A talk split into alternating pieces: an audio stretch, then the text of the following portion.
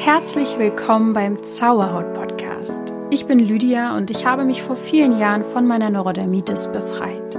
Nun möchte ich dir Schritt für Schritt zeigen, wie auch du die Botschaften deiner Haut verstehen kannst. Und denk daran, du darfst gesund sein. Namaste und herzlich willkommen zu dieser Folge. Eine sehr, sehr besondere Folge, würde ich an dieser Stelle mal fast behaupten. Denn heute wird richtig aus dem Nähkästchen geplaudert.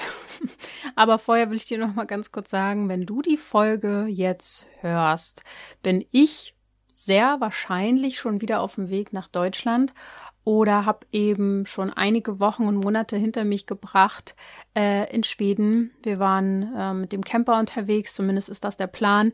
Ich hoffe, dass alles so geklappt hat, denn ich nehme die Folge vor meiner Reise auf. Und ähm, ja, wenn du diese Folge hörst, dann bin ich wahrscheinlich schon wieder back in Germany. Ob ich damit zufrieden bin, das weiß ich nicht. Inwiefern ich mich verändert habe in den fast zwei Monaten Auszeit, ich bin selbst sehr gespannt. Ich habe nämlich jetzt vor der Reise ziemlich das Gefühl, dass die Reise mich sehr verändern wird. Äh, und ich kann meinem Gefühl mittlerweile sehr trauen. Also von daher, wenn du da ein bisschen mehr Einsichten haben möchtest, dann folg mir gern bei Instagram. Da gibt's ein bisschen mehr äh, aktuellere und ähm, ja, ein bisschen privatere Einsichten. Und ansonsten werden wir jetzt über das Thema Beziehung, Partnerschaft, aber auch Single-Dasein sprechen. Ein Thema, was ich so konkret noch gar nicht hier im Podcast erwähnt hatte. Es ging einmal in einer Folge darum, wie Partnerschaft unsere Haut beeinflussen kann. Das kann nämlich ein Trigger sein für unsere Hautbeschwerden oder besser gesagt für die seelischen Beschwerden, die dann wiederum für Hautbeschwerden sorgen. Aber mehr habe ich noch nicht zu dem Thema gesagt, was schade ist äh, und was mir dann aufgefallen ist, denn ähm, das Thema ähm, Partnerschaft, Beziehung und auch Trennungen hängen so enorm eng mit Haut Themen zusammen, dass es wirklich wichtig ist, an dieser Stelle auch mal was dazu zu sagen. Deswegen plaudere ich heute aus meinem Single- und Beziehungsnähkästchen. Ich erzähle dir, wie man als Single einen Partner finden kann, wie man dann Vertrauen aufbaut, wie man in einer Partnerschaft mit Triggern umgehen kann, wie man gut streitet und wann es Zeit ist, loszulassen und dann, ja, wie man mit Trennung umgehen kann. Erstmal ganz kurz, ähm, es ist nämlich ziemlich interessant, vielleicht weißt du das gar nicht. Äh, vor 2018, also bevor der Zauberhaut-Podcast in die Gänge kam, war ich Coach für Single-Frauen. Ja, das auch tatsächlich zwei, drei Jahre lang mit einer Freundin damals hatten wir einen Podcast zum Thema Dating und eben zum Single sein und auch dort in dieser Zeit und dieser Content-Zeit in diesem Podcast ging es sehr, sehr viel um Selbsterkenntnis, Selbstliebe, dass wir bei uns anfangen, dass wir uns erstmal selbst annehmen, uns vertrauen und so weiter und so fort, um dann den idealen Partner anzuziehen. Also auch damals schon einen sehr spirituellen Ansatz quasi, den wir verfolgt haben. Und ähm, der Aufhänger dafür war, dass ich sechs Jahre Single war und meine Freundin, mit der ich das damals gemacht habe, mit, also dem Podcast, ähm, auch irgendwie vor ihrer Beziehung fünf, sechs Jahre Single war. Und während des Podcastes dann, während des, dieses Projektes, habe ich dann meinen jetzigen Freund kennengelernt. Das heißt, ich war dann nicht mehr Single. Irgendwie hat sich das dann alles nicht mehr ganz so richtig angefühlt. Ähm, und dann, ja, wisst ihr ja selber, wo das geendet hat, äh, mit meinem Freund zusammen. Letztendlich habe ich dann ja Zauberhaut entwickelt, das ganze Projekt aufgebaut und das ist es jetzt und somit fühle ich mich auch wohl. Ich bin mittlerweile, Stand jetzt 2022, mit meinem Freund ähm, fünf Jahre zusammen circa und das ist so ein bisschen mein äh, Background zu dem ganzen Thema, wieso ich denke ich heute auch relativ viel dazu sagen kann. Ich selbst, wie gesagt, ähm, war in zwei äh, ernsthaften Beziehungen in meinem Leben. Die eine war halt so die Jugendliebe, sage ich jetzt mal, die erste Liebe, die erste große Liebe, wo alle Emotionen nochmal doppelt und dreifach so enorm waren, nicht nur die guten, sondern auch die schlechten.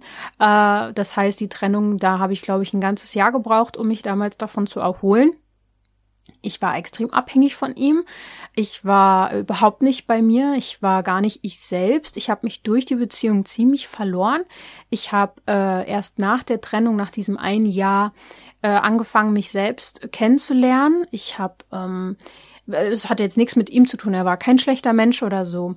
Äh, das war einfach, ich meine, viele kennen es vielleicht von Teenie- oder Jugendlieben, dass man ja selber auch noch gar nicht so richtig weiß, wer man ist und dann kommt jemand, zu dem man aufblickt oder den man halt äh, liebt, das erste Mal das Gefühl von Liebe.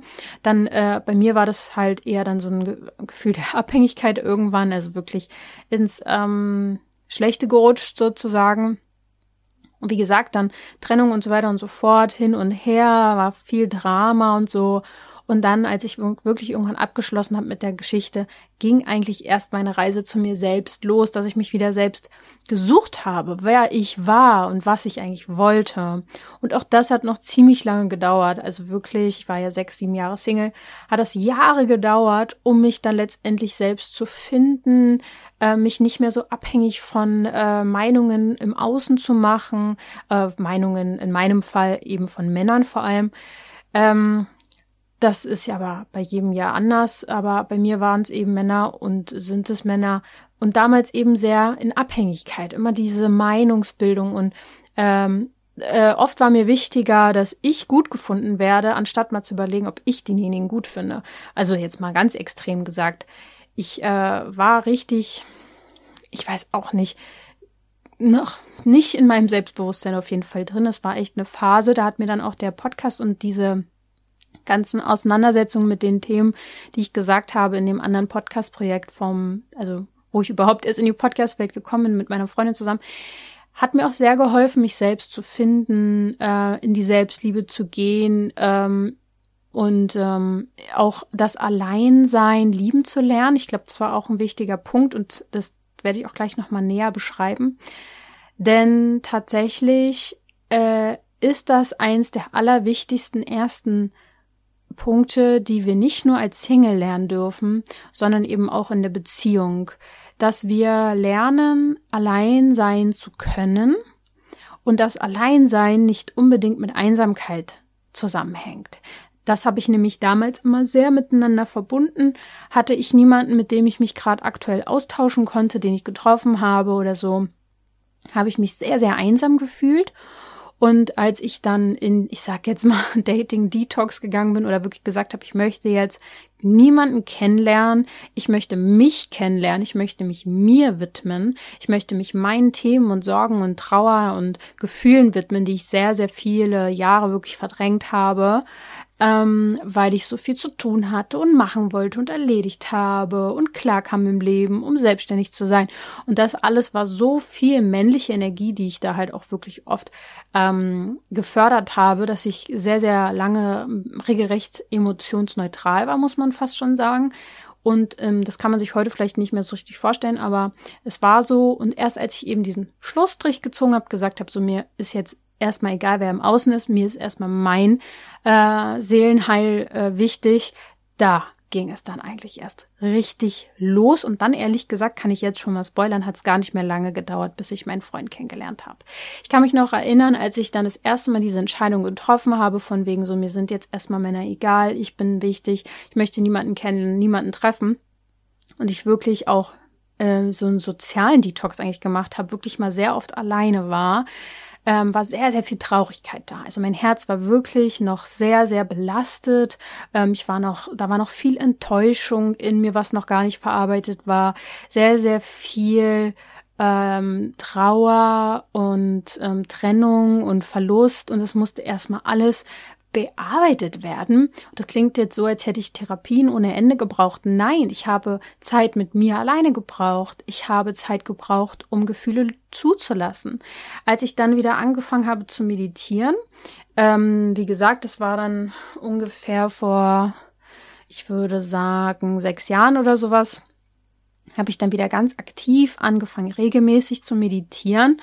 Ähm, und dann ging es erstmal los. Ich äh, brauchte gar nicht lange mit mir alleine äh, sitzen. Dann fing es schon an und das, dann habe ich einfach geweint. Also da kam sehr, sehr viel Trauer raus, sehr, sehr viel ver, äh, verdrängte Gefühle, Enttäuschungen, wie gesagt, sehr, sehr viele. Und ähm, das war wichtig, denn ich musste da erstmal wirklich in die Selbstheilung gehen. Und äh, dann habe ich das wirklich tatsächlich lieben gelernt und bin in so einen anderen Zustand gekommen, dass es mir tatsächlich wahrhaftig egal war, ob ich ähm, ob ich jetzt jemanden an meiner Seite habe oder auf der Suche bin oder endlich mal jemanden finde oder was weiß ich es war mir egal. Und ähm, selbst lustigerweise habe ich ja dann in dieser Zeit, wo ich so sehr bei mir war, wirklich viele, ähm, äh, anscheinend strahlt man dann sehr, sehr viel Anziehung aus, sehr viele Männer angezogen. Aber mir war immer mein eigenes Wohl wichtiger. Und ich habe, wenn ich sozusagen äh, Ausgleich, äh, hier abgleichen musste, hey, treffe ich jemanden oder mache ich mit mir einen Abend allein und einfach bin ich für mich, habe ich mich immer für mich entschieden. Ähm, aus Fülle heraus, ja, und nicht aus dem Mangel heraus zu sagen, oh ja, ich muss jemanden treffen, weil ähm, wenn ich jetzt heute am Freitagabend alleine bin, dann uh, fühle ich mich unwohl oder so. Also das erstmal ganz kurz zu meiner Zeit, zu meiner, ja, längeren Phase auch. Und ähm, dass auch damals für mich das Thema Beziehung immer sehr eng mit der Haut verbunden war. Gerade bei meiner allerersten Beziehung mit 17, 18, 19 oder was das dann war, irgendwie so paar Jahre war meine aller, aller, aller, aller schlimmste Zeit mit der Haut ever. Also so wirklich, es war vorher nie so schlimm und nachher nie so schlimm. Es war so schlimm. Also es war wirklich der Abgrund. Und trotzdem war ich in der Beziehung, wahrscheinlich deswegen auch sehr ähm, an ihm gebunden, weil er mich halt so hingenommen hat, wie ich war. Aber äh, es war einfach eine wirklich toxische Geschichte mit uns beiden. Und ähm, rückblickend kann ich sagen, dass meine Haut enorm ausgerastet ist, weil ich einfach nicht ich war. Ich war nicht ich selbst. Ich habe sehr ungesund gelebt auch in der Zeit. Ich bin extrem über meine Grenzen gegangen. Ich wusste überhaupt nicht, wer ich bin. Ich war komplett weg von mir selbst.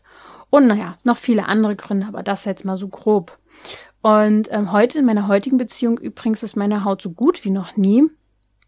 Also wirklich komplett anderes ähm, Thema jetzt sozusagen.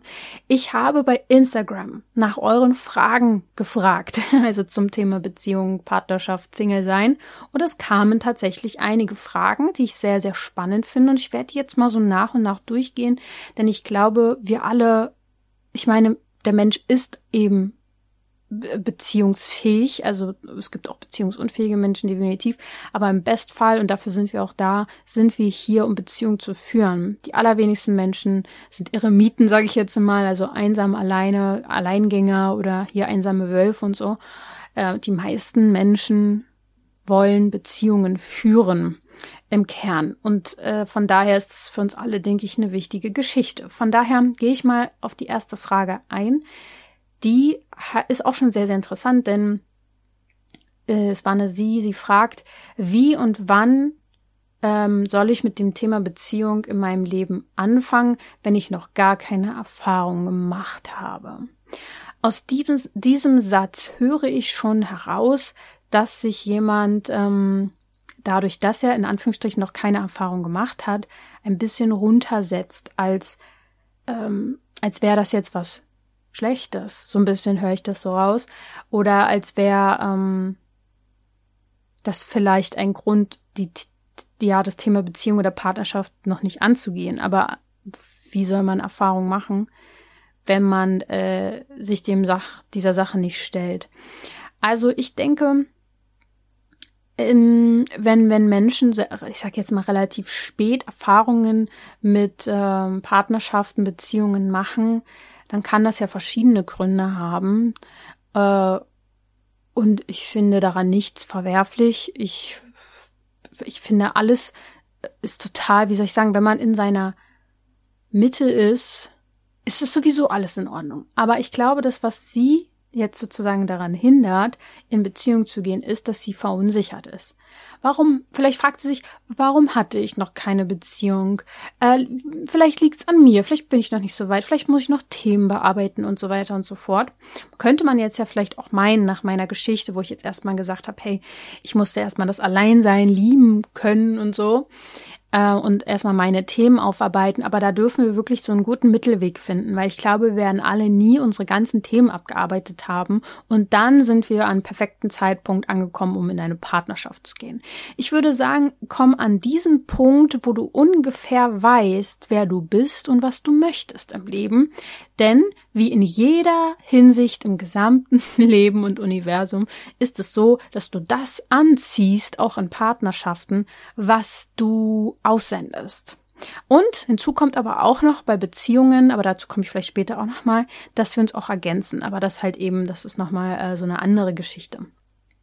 Ähm, von daher, wenn du jetzt Unsicherheit aussendest oder äh, dich nicht lieben solltest, oder, oder, lieben ist ja ein großer Begriff jetzt, aber dich äh, nicht ähm, akzeptieren kannst, so wie du bist, oder wirklich noch an einem Punkt bist, wo du gar nicht weißt, wo du hin möchtest, wo du nicht weißt, was du möchtest im Leben, dann wirst du vielleicht auch so etwas Diffuses ähm, in dein Leben ziehen. Jemand, der genauso wenig weiß, was er will, oder der sehr genau weiß, was er will und du denkst dann, dass du das auch möchtest, weil derjenige ja so selbstbewusst ist. Aber das ist es nicht. Es wäre wirklich wichtig, dass du einen inneren Standpunkt erstmal hast, was deine Werte sind und wo du im Leben ungefähr hin möchtest. Ich glaube, dann kann man sehr, sehr viel besser jemanden ins Leben ziehen, der einem dann auch, ähm, ja, gut tut ich glaube, an dem Punkt damals, wo ich so war, okay, jetzt erstmal sind mir alle egal, ich bin mir wichtig, habe ich für mich herausgefunden, was mir sehr, sehr wichtig ist,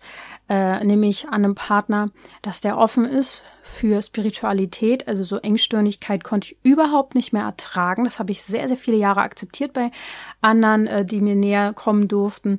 Aber äh, ehrlich gesagt habe ich dann irgendwann festgestellt, damit kann ich einfach nicht leben. So, so ein Mensch bin ich nicht, ich kann das nicht. Und auch vor allem, dass ich jemanden brauche, der nicht ähm, in einer Opferhaltung lebt, sondern in einer eher Macherhaltung oder in einer ähm, lösungsorientierten äh, oder im Bestfall sogar sehr positiven Haltung. Und das war mir enorm wichtig. Und vielleicht ist es erstmal für dich interessant herauszufinden, was dir denn wichtig ist. Gar nicht so sehr, wie sieht der Partner aus oder so, sondern äh, wie willst du dich bei ihm fühlen? In welchen Eigenschaften soll er dich stärken? Dass du das vielleicht auch einfach mal aufschreibst und dir darüber bewusst wirst. Wenn man nämlich in die Richtung manifestiert bei der Partnerschaft, würde ich wirklich eher auf das Gefühl gucken, was er in dir auslösen soll und ähm, das Gefühl, äh, was ihr beide zusammen habt, äh, manifestieren, anstatt irgendetwas Äußerliches. Das darf natürlich auch passen und stimmen, die Anziehung und so weiter und so fort, das ist ja ganz klar. Aber eben äh, ist es eben wichtiger, wie wir uns fühlen. Das ist es immer. Die nächste Frage war, ich lerne wenig Single-Männer kennen, woran könnte das liegen? Das kann natürlich ganz klar an deinem Umfeld liegen, das kann aber auch an deiner inneren Einstellung liegen. Ähm, hinterfrag einfach mal, was du von Männern denkst, wovon du überzeugt bist. Wir haben ja auch oft selber Glaubenssätze über Männer oder in dem Fall jetzt über Männer, kann ja auch bei dir ein anderer, äh, kann ja auch Frauen sein oder so dass man wirklich mal hinterfragt und prüft, was glaube ich sehr, sehr fest von Männern oder Frauen ähm, oder meinem Partner und ist das wirklich wahrhaftig oder ist es wirklich so? Also es gibt schlimme, schlimme äh, Glaubenssätze, dass Männer, äh, als Beispiel jetzt, ich rede jetzt mal ganz kurz von Männern, weil äh, ich weiß, die Frage kam eben von jemanden, die jetzt auf Männer äh, eben steht und deswegen äh, bleibe ich jetzt mal ganz kurz dabei. Es gibt äh, Menschen, die denken, Männer sind Arschlöcher, Männer kann man nicht vertrauen, Männer äh, sind eifersüchtig und was weiß ich was alles. Und wenn du das fest in dir glaubst, was wird das wohl in deinem Leben dann, was wirst du anziehen? Das, du wirst immer Recht bekommen in deinem Leben. Immer. Weil das, was du glaubst, wird in dein Leben kommen. Auch bei der Partnerwahl, auch bei den M Männern. Und vielleicht glaubst du ja zum Beispiel, dass alle guten Männer schon vergeben sind. Kann ja sein, dass das innerlich so ein Glaubenssatz ist. Also versuch den mal zu hinterfragen, ob der wirklich wahr ist, ob der überhaupt wahr sein kann, weil das ist eigentlich ein ziemlicher Mangelgedanke, dass es in Anführungsstrichen nicht genug, äh, in deinem Fall jetzt Männer gibt auf dieser Welt, äh, die du in dein Leben ziehen kannst, ähm, da ist kein Vertrauen. Da ist kein Vertrauen ins Universum, in die große weite Welt, in deine Möglichkeiten. Du bist nicht in der Fülle.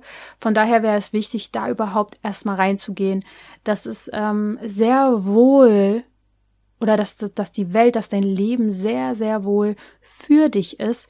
Und ich habe es auch lange nicht glauben können, dass da überhaupt noch mal irgendwie jemand ist, von wegen so, ne, der vernünftig ist, bla bla bla. So seltsame Gedanken, auch Mangel, kompletter Mangel.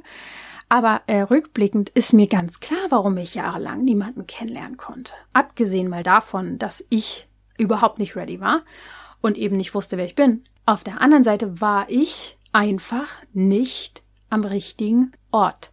Ich habe ja woanders studiert. Ich war ja nicht in Berlin, sondern in Dresden und äh, wollte da unbedingt jemanden kennenlernen oder generell einfach in dem Umfeld jetzt, auch da gab es ja auch viele Studenten, alles Mögliche, ne? Ich wollte unbedingt in einer Beziehung sein. Und ähm, jetzt rückblickend ist mir ganz klar, ich habe da jetzt erstmal einfach, ich habe da nicht hingehört. Ich habe mich auch ehrlich gesagt nicht so ganz wohl gefühlt dort und war auch immer ständig in Berlin und wollte einfach äh, lieber wieder nach Berlin zurück. Ähm, und ja, äh, ein halbes Jahr später, nachdem ich wieder nach Berlin gezogen bin, habe ich meinen Freund kennengelernt. Ich war einfach nicht am richtigen Ort, ich war nicht im richtigen Umfeld. Das Umfeld hat auch sehr, sehr viel damit zu tun. Also ähm, ja, guck da einfach mal, ob du da was dran ändern kannst. Die nächste Frage ist, ähm, ich habe das Gefühl, niemand kommt mit mir zurecht, außer meiner Schwester. Ja, auch hier ist wieder ein Glaubenssatz sehr, sehr tief in dir, der sehr viel mit deinem Selbstwert zu tun hat. Ich könnte mir vorstellen, dass innere Kindarbeit sehr wichtig für dich sein könnte. Wer weiß, wer dir das schon mal alles gesagt hat, dass du eben zu viel machst, zu viel bist, äh, zu laut, zu was weiß ich was oder zu zickig, keine Ahnung, was man alles äh, für bescheuerte Sätze irgendwie zu hören bekommt in seinem Leben. Und vielleicht hast du als Kind einfach schon das Gefühl bekommen, ich kenne dich ja nicht, ich weiß es nicht, es sind jetzt nur Vermutungen, ähm, dass du eben, dass nicht viele mit dir klarkommen, dass du schwierig bist oder sowas. Und das ist ein sehr, sehr fest verankerter Glaubenssatz bei dir scheinbar. Und ich möchte an dieser Stelle auch schon mal sagen, wir werden auch bei diesem Thema Partnerschaft, Single sein, nicht drumherum kommen, in die Bewusstseinsarbeit zu gehen, in die Unterbewusstseinsarbeit vor allem, denn da sitzen unsere ganzen Knoten, unsere ganzen Blockaden, unsere fest verankerten Glaubenssätze. Also an dieser Stelle auch ihr, wenn ihr jetzt zuhört, ihr könnt die Transformationsreise zum Beispiel im August mitmachen oder generell in einer ähm, Unterbewusstseinssession daran ansetzen, immer wenn ich nicht weiterkomme und mich im Kreis drehe bei solchen Geschichten und ich merke, ey, ich, ich fummel an dieser Geschichte schon ein Jahr oder länger dran rum und mit positiven Denken oder Verdrängen wird das nichts. Dann müsst ihr an euer Unterbewusstsein, ihr müsst Energiearbeit zulassen. Und vor allem in dieser Zeit, in der wir jetzt gerade sind. Unser Bewusstsein und die Arbeit damit wird immer wichtiger werden. Es ist einfach so. Aber dazu an einem anderen Punkt nochmal mehr. Ähm, genau, die nächste Frage, äh, und das ist dann fast die vorletzte Frage, äh, ist die vorletzte Frage zum Thema, ich sag jetzt mal Single-Dasein. Wie und wo kann ich Männer kennenlernen, die zu mir passen? Ja, wahrscheinlich genau da, wo du dich wohlfühlst. Das heißt, wenn du überhaupt nicht der, dich wohlfühlst beim äh, in der Disco oder was weiß ich im Club und du versuchst dort aber jemanden kennenzulernen, was dreimal darfst du raten, wie wahrscheinlich ist es, jemanden dort kennenzulernen, der dann zu dir passt. Ich habe meinen Freund zum Beispiel auf einer Veranstaltung kennengelernt, wo es um persönliche Weiterentwicklung ging. ja, das ist natürlich ein wunderbarer Ort, jemanden kennenzulernen, der auf dieser Ebene gleich denkt.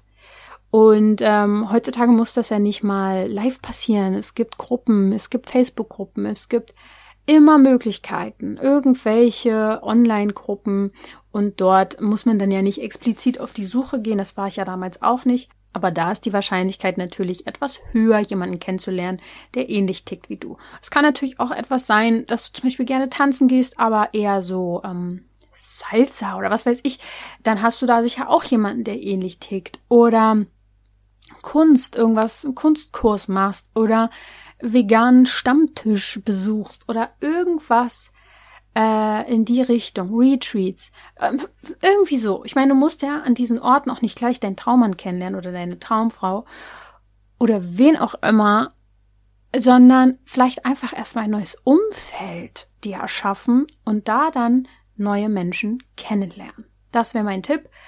Und die letzte Frage zu dem ganzen Thema des Single-Daseins ist, Wenn man sich nicht wohlfühlt in seinem Körper, um sich auf jemanden einzulassen, was soll man tun? Die Frage beinhaltet eigentlich schon die Antwort. Natürlich gilt es erstmal, dich wohlzufühlen in deinem Körper, ganz klar. Ähm, auch da müssen wir nicht in die Perfektion gehen, ist sowieso überhaupt nicht äh, strebenswert, dass wir jetzt komplett uns über alle äh, Ohren hinweg äh, selbst lieben. Ähm, aber sich wohlzufühlen in sich wäre schon ähm, gut, ist immer gut, ist immer wichtig. Von daher ist das dann so, ein, so, ein, so eine Frage jetzt, weswegen du hm, zum Beispiel, ich sag jetzt mal als Beispiel, in dir, deinem Kopf geht ja zum Beispiel vor, ja gut, dann ähm, muss ich mehr Sport machen oder was weiß ich, mich mit meiner Ernährung beschäftigen oder so. Ähm, jein, das solltest du aber nicht für andere tun, sondern wirklich für dich selbst. Also ähm, ich muss auch bei mir sagen, immer wenn ich mich mit irgendetwas wohl, äh, nicht wohlgefühlt habe, dann habe ich das in die Hand genommen und habe gesagt, so, darauf habe ich keine Lust mehr, ich ändere das jetzt. Und meine Motivation war eine Zeit lang wirklich, äh, anderen gefallen zu wollen. Kann auch eine super Motivation sein, hat mich sehr angetrieben. Aber wenn du an dem Punkt angekommen bist, dass es für dich gesundheitlich einfach enorm wichtig ist, sich in deinem Körper wohlzufühlen, dann ist das natürlich eine langanhaltendere Motivation, weil das dein ganzes Leben lang anhält. An dem Punkt darfst du sehr, sehr gerne kommen, dass es dir für dich, für deine Gesundheit wichtig ist. Und ähm, aus dieser Haltung heraus ähm, äh, ist es auch viel gesünder. Als ich sehr verkrampft und sehr äh, oh, für andere und so an mir und meinem Körper gearbeitet habe, für, für andere Männer vor allem, für andere Männer, also für, einfach für Männer, äh, habe ich nie das Gefühl gehabt, ähm, zufrieden zu sein. Obwohl ich rückblickend, also war alles super, ne? Äh, ich hätte sehr wohl mit, zufrieden mit mir sein können, so meine ich das. Aber es war nicht so. Richtig zufrieden wurde ich auch erst, als ich bisschen lockerer geworden bin, mich eher mit meiner Weiblichkeit beschäftigt habe, äh, ich ähm, aus einer Fülle heraus mich um mich gekümmert habe, eben nicht aus dem Mangel heraus. Auch diese Fülle können wir in uns finden, wenn wir uns mit uns beschäftigen, wenn wir anfangen zu meditieren. Ihr dürft da in die Umsetzung kommen, ja. Also ich biete ja ein paar Kurse und Meditationen an. Macht das, kommt in eure Fülle. Denn das ist natürlich wichtig. Und wenn wir uns dann mit uns wohlfühlen, ist es natürlich leichter, sich auf jemanden einzulassen. Ganz klar. Aber hinterfrag auch bitte mal, ob es für dich eine Art, Art Ausrede ist, äh, noch nicht ready zu sein für jemand anderes, weil ähm, auch das klappt wunderbar, dass wir einfach aus der Angst heraus, noch nicht bereit zu sein für jemanden, ähm, die Ausrede haben quasi, nee, ich fühle mich ja noch nicht wohl, also geht es ja noch nicht, so kann ich ja noch nicht. Äh, dann könnte es sein, dass du dich einfach mal aus deiner Komfortzone rausbewegen solltest. Und das kannst du ja auch tun, indem du etwas Gutes für deinen Körper machst. In dem Sinne zum Beispiel jetzt wirklich in eine Sportgruppe gehen oder in einen Ernährungskurs oder so und dich gleichzeitig mit anderen Menschen ähm, umgibst, die ähnliche Ziele haben. Ja, da haben wir gleich zwei äh, Fliegen mit einer Klappe geschlagen, indem du dich um dich kümmerst und gleichzeitig in einem anderen Umfeld bist. Der nächste Punkt ist dann zum Thema Vertrauen und Eifersucht. Die Frage ist, wenn das eine Schwierigkeit halt ist, also man hat Schwierigkeiten zu vertrauen und hat Eifersucht, ähm, was man tun kann. Ähm, ja, ich glaube, Vertrauen ist so eine Sache. Denn meistens scheitert es ja schon bei uns selbst, dass wir uns selbst nicht vertrauen. Dass wir uns Sachen vornehmen, sie aber nicht umsetzen und immer wieder, immer wieder, immer wieder an Selbstvertrauen verlieren. Von daher auch da gerne wieder hingucken, ob es bei dir vielleicht anfangen kann, dass du dir wieder mehr selbst vertraust oder auch generell dem Leben vertraust. Wir sind oft so skeptisch gegenüber dem Leben und gehen davon aus, dass man uns böse gesinnt ist. Aber auch hier kann natürlich eine Angst hinterstecken, die tief in dir noch weil du was erlebt hast, verankert ist. Also da auch gerne Unterbewusstseinsarbeit oder eben Einzelsession, Kurse und sowas in Erwägung ziehen, dass du dieses Thema loslässt. Ähm, aber man, also Liebe oder Beziehung dazu gehört auch ähm, in die Angst zu gehen, verletzt werden zu können. Äh, obwohl ich finde schon, ähm, Vertrauen ist schon eine Basis natürlich, logisch. Also äh, wenn ich jetzt die ganze Zeit so ein heiß-kalt-Spiel mit jemandem mitmache, ähm, der mich enttäuscht und dann verzeiht man wieder und die ganze Zeit so hin und her. Also dafür ist ehrlich gesagt mir meine Zeit ein bisschen zu schade. Würde ich nicht machen. Da äh, ich, ich vertraue zum Beispiel meinem Freund ähm, schon zu einem sehr, sehr hohen Grad, würde ich mal sagen, schon von Anfang an ist für mich auch wichtig, das zu können in jeder Lebenslage. Bei Eifersucht, ähm, da steckt auch wirklich sehr, sehr viel dahinter.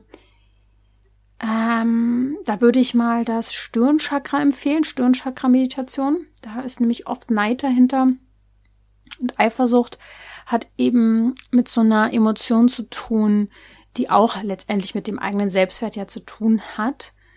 Und ähm, es, ja, darüber kann man sich jetzt streiten, ob so ein bisschen Eifersucht in Ordnung ist und so, ob man das ein bisschen auch akzeptieren kann oder so. Aber ich glaube, da scheint irgendwie etwas noch nicht so ganz in dir selbst äh, verankert zu sein, dass du da selbst mit dir im Reinen bist. Und ähm, vielleicht gibt dir ja der andere auch Gründe dafür, äh, eifersüchtig zu sein. Und dann würde ich einfach mal äh, hinterfragen, ob du dir das gefallen lassen musst und ob du da einfach mal für klare Verhältnisse sorgen kannst, also dass du deine Grenzen einfach setzt und sagst, hey, das und das ist mir wichtig und äh, ja, da, da ist schwierig zu beantworten, weil wie gesagt, ich kenne ihn nicht oder sie nicht, ich kenne dich nicht, ich weiß nicht, inwiefern du Gründe dafür hast, eifersüchtig zu sein. Grundsätzlich ist das ein sehr energieraubendes Gefühl, ein sehr, sehr ziehendes Gefühl und ähm, da musst du einfach schauen, ob, vielleicht fragst du da auch mal Freunde, dass die na, da mal raufschauen, ein bisschen neutraler gucken, ob du einen Grund dazu hast, ob es irgendwie die Wahrheit ist, ob du da ein Bauchgefühl hast. Ähm, was dich einfach warnen möchte oder ob es wirklich ein ganz, ganz altes Thema von dir selber ist, was du lösen darfst, weil dann ist es auch wirklich ungerecht, jemanden ähm, mit diesen Gefühlen zu überschatten. Äh, ist jetzt auch nicht äh, so, dass derjenige sich dann sonst was rausnehmen kann, weil, weil er sagt, ja, du hast mich ja da irgendwie zu gedrängt oder so mit deiner Eifersucht. Das ist natürlich auch komplette Opferhaltung, aber es ist ein unangenehmes Gefühl, äh, was man jemanden überträgt. Ja auch ein Gefühl des Mangels. Also auch wieder da schauen, inwiefern kannst du das erstmal in dir selber lösen und in die Fülle kommen. Genau. Dann das nächste Thema ist auch interessant, nämlich der plötzliche Verlust äh, oder besser gesagt die plötzliche Verlustangst, was man da tun kann. Also erstmal könnte es einfach damit zusammenhängen, dass dir jemand wirklich sehr, sehr ans Herz gewachsen ist und je mehr wir jemanden lieben, umso größer kann natürlich äh, auch die Angst sein, denjenigen dann zu verlieren, weil wir ja dann verletzlich sind. Das äh, ist ganz klar, wird wahrscheinlich auch jede Mama und jeder Papa kennen, ähm, dass man sich einfach mehr Sorgen macht, wenn man jemanden sehr, sehr liebt. Und was man da tun kann, ist auch wieder, ich muss es einfach wiederholt sagen, bei sich zu gucken, inwiefern diese Verlustangst dir bekannt auch schon ist aus deinem Leben. Weil letztendlich, das kann ich an der Stelle ja auch schon mal sagen, ist Beziehung einfach eine enorme Persönlichkeitsentwicklung, eine enormer Schritt, auch spirituell sich zu erweitern und zu eröffnen, wenn man das gerne möchte. Ähm, und es ist auch im gewissen Sinne nicht Arbeit, würde ich nicht sagen, sondern ja doch vielleicht Bewusstseinsarbeit. Ähm, in Beziehungen wird uns einfach sehr, sehr viel gespiegelt und sehr klar. Es wird uns ein sehr, sehr klarer Spiegel vorgehalten. All das, was dir, was in dir ausgelöst wird durch eine Partnerschaft oder durch die Beziehung, ist in irgendwelchen Teilen bei dir auch noch irgend, also vorhanden oder eben ähm, die Verlustangst, du kennst sie, du hast das vielleicht von damals noch nicht verarbeitet und äh, das wird einfach getriggert. Das ist ganz, ganz logisch, ganz simpel. Das, das wird dir wahrscheinlich jetzt auch nichts Neues. Wichtig ist einfach, dass du verstehst, dass du ähm, erstens mit Angst auch leben lernst. Wir können die nicht komplett auslöschen aber dass du sie minimieren kannst, indem du einfach guckst, dass du zum Beispiel eine Einzelsession energetische bei uns buchst oder eben ganz konkretes Wurzelchakra, den Chakrenkurs machst und guckst, hey, wie kann ich diese alte Blockade lösen, die ich da schon ewig mit mir rumtrage. Letztendlich ist alles, was dir passiert, immer wieder eine Chance, etwas zu lösen.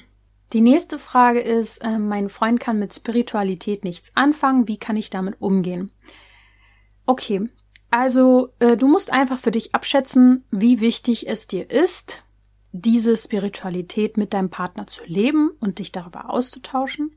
Wenn es für dein Leben enorm wichtig ist, wenn du dich darüber auch definierst, dann äh, äh, wäre es mir persönlich natürlich sehr, sehr wichtig, meinem Freund das nahe zu bringen. Und ähm, wenn er gar nicht dafür offen ist, könnte ich mir vorstellen, dass es sehr, sehr schwer ist, damit umzugehen.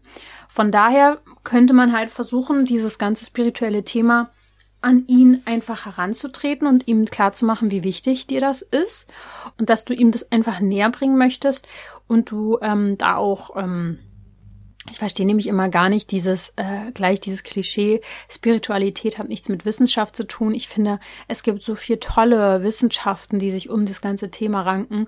Da kann man wunderbar, ähm, wenn das Interesse da ist und dein Freund sich für dich interessiert, was ich finde schon eine Basis ist, auch mit ähm, Quantenphysik um die Ecke kommen, mit äh, hier dem äh, Doppelspaltmodell heißt es, glaube ich. Ähm, also Doppelspaltexperiment heißt das äh, mit Dr. Joe Spencer, der über den Placebo-Effekt nochmal spricht, dass du dir einfach sagst, hey, guck mal, es gibt einfach schon so, so viele Beweise dafür, dass unsere Gedanken und ähm, Gefühle Formen äh, einnehmen, Energien aussenden und unser Leben bestimmen.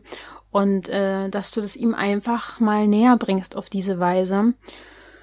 Und es müsste theoretisch laut meiner Definition von Beziehung ihm wichtig genug sein, sich darauf einzulassen, zumindest dir zuzuhören. Er muss das ja nicht alles leben, so wie du, und es alles machen und so. Aber so eine gewisse Faszination für dich sollte ja da sein und das ist ja vielleicht ein Teil von dir.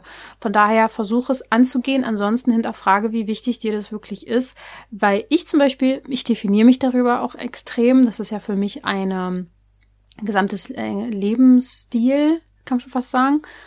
Und wenn mein Freund da nicht mitmachen würde, äh, könnte ich damit nicht leben. Aber das ist ja nicht bei jedem so. Das kann ja bei dir so, kann ja auch sein, dass das einfach ein Hobby ist, dass du dich mit Heilstein oder sowas auseinandersetzt.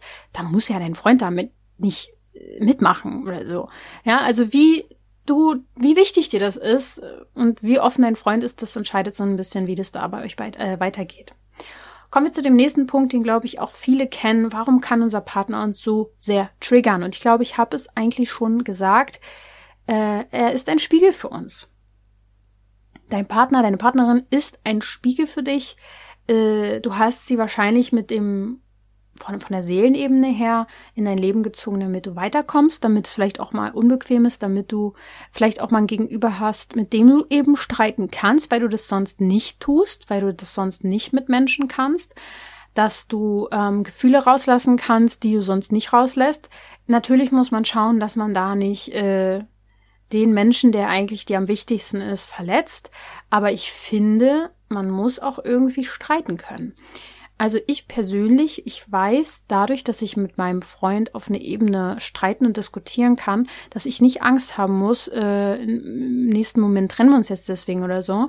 Das finde ich teilweise sehr angenehm, weil ich einfach auch mal meine Stimmungen so rauslassen kann, wie sie halt gerade sind.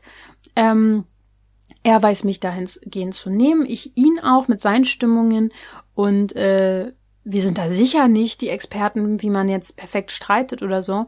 Aber ich finde, beim Triggern ist es so, dass auch beide Seiten irgendwie bewusst sein, sich sein müssen, dass man sich triggert. Ich finde, das hilft auch schon sehr, dass beide Partner sich irgendwie äh, mit Reflexion auseinandersetzen und auch erkennen, dass manche Dinge, die wir uns so an den Kopf knallen, nicht persönlich sind, sondern einfach aus einer Emotion heraus passieren, weil ich finde, da, dadurch umgehe ich sehr, sehr viele Streitigkeiten mit meinem Freund, dass wir auch einfach darüber lachen können, äh, in dem Moment äh, nicht, sondern danach, dass, dass der eine mal so ausrastet, weil wir wissen ja eigentlich sehr genau, was in dem anderen vorgeht, dass die Nerven gerade vielleicht blank liegen, weil viel Stress ist. Und dann müssen wir einfach gucken, es gibt halt aber natürlich Streitigkeiten, die sehr, sehr toxisch sind und sehr, sehr nervig. Ich habe auch die Frage bekommen, wieso streitet man sich in Partnerschaften so schnell, äh, sinnlos, schnell geklärt, aber nervig. Das klingt für mich so ein bisschen dann schon in die Richtung, dass es einen belastet. Und ähm, so soll es natürlich nicht sein. Es soll natürlich nicht äh, zu viel in der eigenen Partnerschaft gestritten werden. Das sind ja dann einfach auch Energieräuber, die wir, die wir uns selber so erschaffen im Alltag. Aber warum es erstmal so ist, ist ganz klar, ihr triggert euch. Ihr seid Spiegel füreinander und äh, die Unterschiede, die wir haben. Ich habe ja vorhin gesagt, ähm, in Partnerschaften ähm, ergänzen wir uns auch irgendwie. Das kann nervig sein, wenn wir unser Ego haben und möchten, dass der andere so ist wie wir selbst. Ähm, in einem guten Film ähm, sind die Rollen immer sehr, sehr unterschiedlich. Es gibt eine Person, die ist so, dann gibt es einen Mensch, der ist so, einer ist so, einer ist so und jeder hat so seine Rolle und ist auch ein bisschen unterschiedlich. Und dieses ganze Konstrukt der Unterschiedlichkeiten macht's spannend im Leben. Man ergänzt sich, man kann voneinander lernen, wenn da nicht das blöde Ego wäre, was doch so gerne seine Meinung ähm, vertreten möchte und über andere über davon überzeugen möchte, dass wir Recht haben. Gerade dieses Recht haben ist, glaube ich, eines der größten Probleme in Beziehungen, dass wir nicht zugestehen können, dass es mehrere Wahrheiten gibt. Und die gibt es aber. Dein Partner hat seine Wahrheit, du hast deine Wahrheit und äh, somit könnt ihr auch einfach Streitigkeiten vielleicht so ein bisschen aus dem Weg gehen. Ich würde euch empfehlen, wenn es oft so der Fall ist, dass ein Partner, dass ihr, dass ihr in eurer Beziehung streitet, dass ihr vielleicht euch, ähm, es gibt ja ganz viel Beziehungspodcasts, äh, Stefanie Stahl zum Beispiel macht auch so viel, dass du dich mit deinem Partner mal zusammensetzt und solche Podcast-Folgen zusammen anhörst, damit ihr euch ein bisschen selber reflektieren könnt und verstehen könnt. Ähm, ja, wie das, äh, wie das läuft. Und die Sache ist halt, man, es gibt ja die gewaltfreie Kommunikation, das heißt, dass man so sprechen kann, dass der andere, ähm, dass man da eben gewaltfrei ist, also man kann ja auch mental sehr gewaltvoll sein, dass man wirklich eher immer davon ausgeht und so spricht, dass man sagt, wie man sich fühlt und nicht gleich sagt, du hast das, sondern hey, ich fühle mich so, wenn du das tust und ich wünsche mir von dir das und das. Das wäre gewaltfreies Kommunizieren. Und wenn ihr das beide so ein bisschen versucht, in die Partnerschaft zu integrieren, dann könnte es sein, dass das hilft. Und ähm, was an der Stelle aber auch wichtig ist, ist, wenn sehr, sehr viel gestritten wird und sehr, sehr viel diskutiert, die Nerven blank liegen, äh, überprüft auch mal, ob euer Alltag ein bisschen zu krass ist. Ähm, ich weiß, dass manche mein, meine Gedanken vielleicht ein bisschen utopisch finden könnten, aber äh, ich bin immer mehr der Meinung, dass es nicht sein muss, dass wir uns unser Leben lang abrackern und dass wir ein Leben führen, was einfach nur an jeder Stelle anstrengend ist, viel zu viel und so weiter und so fort. Und dass es immer irgendwie Möglichkeiten gibt, es sich ein bisschen leichter zu machen, wenn man lösungsorientiert guckt. Und vielleicht übernehmt ihr euch gerade in vielen Dingen. Vielleicht sind eure Ansprüche gerade sehr, sehr hoch. Vielleicht habt ihr Ängste, vielleicht habt ihr zu viel Sorgen. Dadurch entsteht Frust und ihr lasst es an euch aus. Also versucht auch mal zu gucken, es muss nicht an euch per se liegen, sondern an euren Nerven, die einfach vielleicht wirklich sehr, sehr dünn gerade sind. Und da dürft ihr einfach mal gucken, ob ihr wirklich vielleicht einfach mal äh, generell Pause vom Alltag braucht. Nicht Pause voneinander, sondern dass ihr euch überhaupt erstmal wieder finden könnt auf einer Basis, die angenehm ist. Weil meistens lernt man sich ja auf einer angenehmen, entspannten Basis kennen und dann kommt der Alltag und das Leben und die Verantwortung und es stresst einfach so vieles mehr dass man da so ein bisschen Stress loslässt und sich wieder auf einer Ebene findet, wo man bei, ja, wo beide ein bisschen entspannter sind. Die nächste Frage war, warum eine Beziehung eben nicht Disney ist. Und ja, da gebe ich dir recht. Also erstmal impliziert die Frage ja schon, dass es so ist, wie es ist. Be Beziehung kein Disney. Stimmt auch, ähm, aber irgendwie auch nicht, weil Disney zeigt ja meistens nur den Anfang. Äh, der Anfang ist ja meistens auch schön. Und ähm, Disney in dem Sinne zeigt dann aber nichts weiter. Also dass wir dann an einem Punkt irgendwann sind, wo die Liebe auch ähm, vom Gefühl her weniger wird, das ist auch viel nicht klar, aber es ist so. Es ist alleine ganz logisch, dass dieses Gefühl nicht dauerhaft vom Körper so produziert werden kann wie am Anfang, weil unser Körper gewöhnt sich an gewisse ähm, Routinen und dann werden die Gefühle weniger. Das ist völlig normal. Und da macht's dann natürlich schon mal äh, Disney nicht vor. Äh, da ist ja immer alles High Detail. Obwohl Disney ist auch manchmal ziemlich brutal, muss ich an der Stelle auch mal sagen. Aber ähm, gehen wir mal weg von Disney. Beziehung äh, ist natürlich ab einer gewissen Stelle nicht mehr die Schmetterlinge im Bauch und das ist bei von Beziehung zu Beziehung glaube ich unterschiedlich, wie lange diese Phase geht, je nach Lebensumständen. Und dann kommen es darauf an, wie gut man ein Team ist, denke ich manchmal. Ähm, und äh, ja, ich finde nicht nur Disney blendet uns, sondern generell viele Liebesromane, Liebesfilme können uns sehr, sehr blenden und wir können uns damit vergleichen, unsere Beziehung vergleichen und denken, hm, wir haben ja nicht so eine tolle Beziehung, wie es in diesem Buch vielleicht ist. Aber meistens erzählt ein Buch oder ein Film ja nur von den Anfängen. Meistens. In Anfang, meistens. Muss nicht so sein, aber und äh, hinterfrag auch mal, ähm, ob du die Sichtweise ähm, auf eine Beziehung oder auf Männer wirklich selber so siehst oder ähm, wie soll ich sagen, viele, ich sag jetzt mal einfach Liebesromane, werden oft auch von Frauen geschrieben. Das heißt, Frauen schreiben aus ihren Sehnsüchten heraus vielleicht sogar diesen Roman, basteln sich eine Fantasie, basteln äh, irgendwelche Darstellungen, die einfach gut ankommen. Und äh, das ist einfach ja nicht real. Und es ist auch von einer Frau vielleicht auch noch geschrieben. Und du kannst nicht erwarten, dass der Mann so ist, wie eine Frau sich den in einem Roman schreibt. Verstehst du? Also da ist einfach die Gefahr, dass wir unsere Beziehung mit Film und Fernsehen und Büchern vergleichen. Sehr, sehr groß, sehe ich auf jeden Fall so. Äh, bringt uns überhaupt nicht weiter, äh, sondern wirklich eher zu gucken, wie können wir in der Beziehung konstruktiv äh, zusammen besser äh, sein. Die nächste Frage ist, unterschiedliche Nähe- und Freiheitsbedürfnisse in Beziehung zu handeln. Wie kann man das tun? Ja, ähm, kann ein Riesenthema sein, was die Haut betrifft. Es kann komplett etwas in uns auslösen, auch äh, Hautreaktionen auslösen, wenn unser Partner als Beispiel mehr Freiheit braucht, was auch immer das heißen mag, aber ich, ich gehe jetzt einfach mal davon aus, er möchte nicht so viel kuscheln als Beispiel. Und du brauchst aber ganz, ganz viel näher, was, was Menschen mit sensibler Haut wirklich oft auch brauchen. Sie brauchen das sehr. Und das kann total es kann dich total triggern, es kann deine Haut total triggern, es kann ein Gefühl von Ablehnung total triggern. Dabei muss das ja nicht mal so sein. Wir alle haben eine unterschiedliche Sprache, wie wir Liebe zeigen können. Und nur weil jemand zum Beispiel jetzt nicht so viel kuscheln mag, heißt es nicht, dass er dich weniger liebt. Er zeigt es vielleicht anders. Äh, es gibt die fünf Sprachen der Liebe. Manche zeigen es eben über Körperlichkeiten, manche über Worte, manche über Geschenke, manche über Zweisamkeit oder ähm, dass man was für den anderen tut. Und es kann einfach sein, dass da eure Sprachen der Liebe unterschiedlich sind. Und das muss man dann auch mal einfach kommunizieren und sagen, dass du das brauchst. Wenn du zum Beispiel eine Umarmung oder Co. oder irgendwas brauchst, ähm, warte nicht drauf, sondern sag ihm, dass du es brauchst oder ihr. Und äh, auf der anderen Seite ergänzen wir uns hier anscheinend auch, also bei Nähe und Freiheit. Einer ist ein bisschen in die Richtung, der andere in die Richtung. Beides ist wichtig und wenn ihr beide anerkennt, dass das eine Eigenschaft ist, die ihr in euer Leben mehr integrieren könnt, dass du lernst, vielleicht mehr Freiheit zuzulassen und er lernt, mit Nähe zuzulassen, dann ist das ein wahres Geschenk. Es muss, müssen nur beide erkennen und darüber kann man vielleicht sprechen. Hoffentlich. das wäre gut noch vier Fragen. Jetzt geht es so ein bisschen darum, ähm, was passiert dann, wenn es zu einer Trennung kommt. Ähm, hier ist eine Frage, im Guten getrennt, Liebe ist da, aber unsere Ziele haben sich geändert, ist Freundschaft möglich? Meine ganz klare Antwort, ja. Ich glaube, dass sehr wohl Freundschaft möglich ist.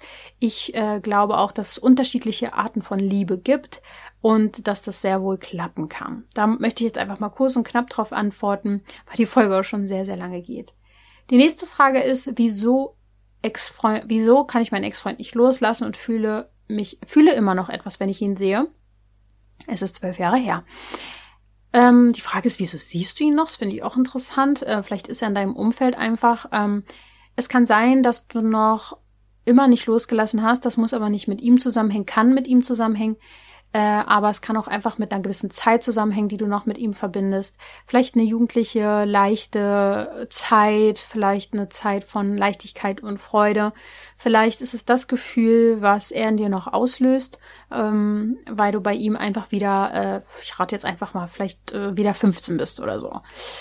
Und ja, da würde ich theoretisch auch ähm, mal eine Session, eine Einzelsession zum Beispiel machen, eine Energiesession bei Nele, weil dieses Loslassen schwer sein kann. Äh, wenn wir noch an etwas festhalten, was wir vielleicht mal waren oder was wir da erlebt haben. Und die erste Liebe als Beispiel oder generell eine, es, es gibt einfach manchmal Bindungen, die sind einfach intensiv. Es ist doch aber ganz normal. Wir sind doch keine Roboter. Wir können doch nicht einfach Schalter umlegen und sagen, jetzt ist es vorbei. Und vor allem, wenn wir nicht die Zeit hatten, Dinge loszulassen. Und ich glaube, das Problem eigentlich, was du hast, ist, dass du dich immer noch fragst, ob er vielleicht der Richtige ist. Und ich glaube, das ist so ein bisschen die Krux an der Sache. Und deswegen kann man da wahrscheinlich mit einer Einzelsession am besten hinschauen, was da eigentlich wirklich dahinter steckt. Die vorletzte Frage ist, woran merke ich, dass sich Kämpfen lohnt? Und ich finde Kämpfen in Sachen Beziehung und Liebe bisschen schwierig. Ich kann es nicht auf alles beziehen, es gibt sicher immer Ausnahmen, aber kämpfen ist für mich schon ein krasses Wort. Um jemanden zu kämpfen, finde ich schwierig. Äh, ich persönlich, vielleicht kann ich doch wirklich jetzt nur aus meiner persönlichen Sichtweise reden, habe sehr oft und sehr lange und ständig um jemanden gekämpft. Und ich persönlich habe erfahren, dass es erst, wenn es sich leicht anfühlt und ein bisschen unkompliziert auch, für mich persönlich das Wahre ist. Und Kämpfen sich meistens nicht unbedingt lohnt. Aber es kann auch viele Beispiele geben, wo es so ist. Vielleicht verstehe ich jetzt auch noch nicht genau, warum man kämpfen sollte.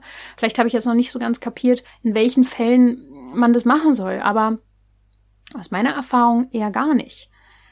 Ähm, ich überlege jetzt mal ganz kurz, ob ich mir irgendein Szenario überlegen kann, wo es sich lohnt. Vielleicht, wenn ihr euch kennengelernt habt, lieben gelernt habt und ich sag mal aus der Familie euch jemand im Weg, im Weg steht oder eine Distanz, also ihr seid fern in einer Fernbeziehung oder so, in solchen Fällen würde ich sagen, es ist dann aber für mich kein Kämpfen, sondern eher so ein bisschen dafür einsetzen oder ähm, auf sich und das Gefühl hören, ja, das schon. Aber ähm, so von wegen, äh, er, er will nicht so richtig, er weiß nicht so richtig oder sie weiß nicht so richtig, ob und so. Und da dann für kämpfen und sich für den einsetzen, ich finde, das ist oftmals äh, nicht so ein gutes Zeichen, würde ich persönlich sagen. Und die letzte Frage ist, wie kann ich jemanden loslassen? Ich denke in Liebe. Ich denke in Liebe. Ich glaube, manche machen es uns sehr leicht, die loszulassen, nämlich wenn sie uns betrügen, belügen, enttäuschen, äh, dann ist es manchmal, kann man fast schon Danke sagen, weil man es vorher einfach nicht loslassen hätte können. Und dann ist es endlich sozusagen in Anführungsstrichen leicht gemacht, obwohl es natürlich dann auch viele Dramen geben kann. Aber im, manche brauchen es müssen es wirklich so krass erleben, um loszulassen. Aber eigentlich muss es nicht sein. Wir können jemanden in Liebe gehen lassen, so wie bei ein paar Fragen vorher, dass man erkennt, äh, Liebe ist zwar da und ich, ich, ich, ich brauche brauch den Menschen aber vielleicht nicht. Oder ähm, Liebe reicht manchmal nicht. Und das finde ich auch sehr traurig, muss ich sagen, an manchen Stellen habe ich auch schon ein paar Mal erlebt, dass Zuneigung und Liebe da ist, aber es reicht einfach nicht, weil äh, man nicht die gleichen Ziele und Werte verfolgt oder einfach auf irgendwelchen Ebenen nicht gepasst hat. Und ich glaube, loslassen ist auch einfach sehr viel Vertrauen. Ja, manchmal wollen wir einfach nicht loslassen, weil wir Angst haben, dass dann nichts Besseres kommt oder dass wir dann alleine sind. Also da ist meistens Angst dahinter. Also darf man beim Loslassen hinschauen, ey, wovor hast du eigentlich Angst? Ja, ähm, viele, viele Fragen, ein großes Thema. Ich hoffe, ich konnte euch hier mal so einen kleinen Einblick in meine, meine Sichtweise geben. Ich glaube, um eine Beziehung glücklich führen zu können, ist erstmal wichtig, auf sich selbst zu schauen und die Beziehung mit sich führen zu können, alleine sein zu können mit sich und da angenehm das auch zu finden, mit sich zu sein, äh, in die Selbstheilung zu gehen, ähm, Gefühle anzuschauen, reflektiert zu sein, ähm, äh, eine Bereicherung zu sein für sich selbst und dadurch dann auch für seinen Partner, ähm, auch zu erkennen, dass man zusammen wächst und äh, Erfahrungen sammelt und ähm, irgendwann diese Schmetterlinge im Bauch verschwinden und dann kommt es darauf an, wie können wir in unserem Leben zusammen gut nicht nur funktionieren, sondern auch zusammen gut Freude erleben und unser Leben aufbauen. Und ähm, ich glaube, dazu muss man erstmal wissen, was man will, was die Werte sind, was unsere Ziele sind, was die wichtig ist. Und ja, daraus kann sich dann eine, eine wirklich gute, feste Beziehung mit Hochs und Tiefs entwickeln, die aber immer dazugehören. Und ähm, ich hoffe, dass ihr das alle irgendwie findet. Wenn ihr da jetzt gemerkt habt, ihr habt Blockaden, ihr habt Ängste, ihr habt Vertrauensprobleme. Es liegt meistens in eurer Vergangenheit, warum ihr das habt. Und das könnt ihr lösen, indem ihr zum Beispiel bei der Transformationsreise mitmacht, die auch wirklich, ähm, ja, äh, für verschiedenste Bereiche anzuwenden gilt und auch eine energetische Einzelsession mal in Betracht ziehen. Das mache ich im Jahr auch so zwei, drei Mal, wenn ich merke, ich komme an einem Punkt nicht weiter. Und das gehört zum Leben dazu dass wir diese Themen immer mal wieder auflösen dürfen. Ja, ich hoffe, die Folge hat dir gefallen. Ähm, ich freue mich auf euer Feedback. Äh, ihr könnt mir folgen hier auch beim Podcast. Ihr könnt eine Bewertung dalassen. Und äh, ich wünsche dir jetzt einen wundervollen Tag, Nacht oder was auch immer, wann du die Folge hörst. Und denk immer daran, du darfst gesund sein.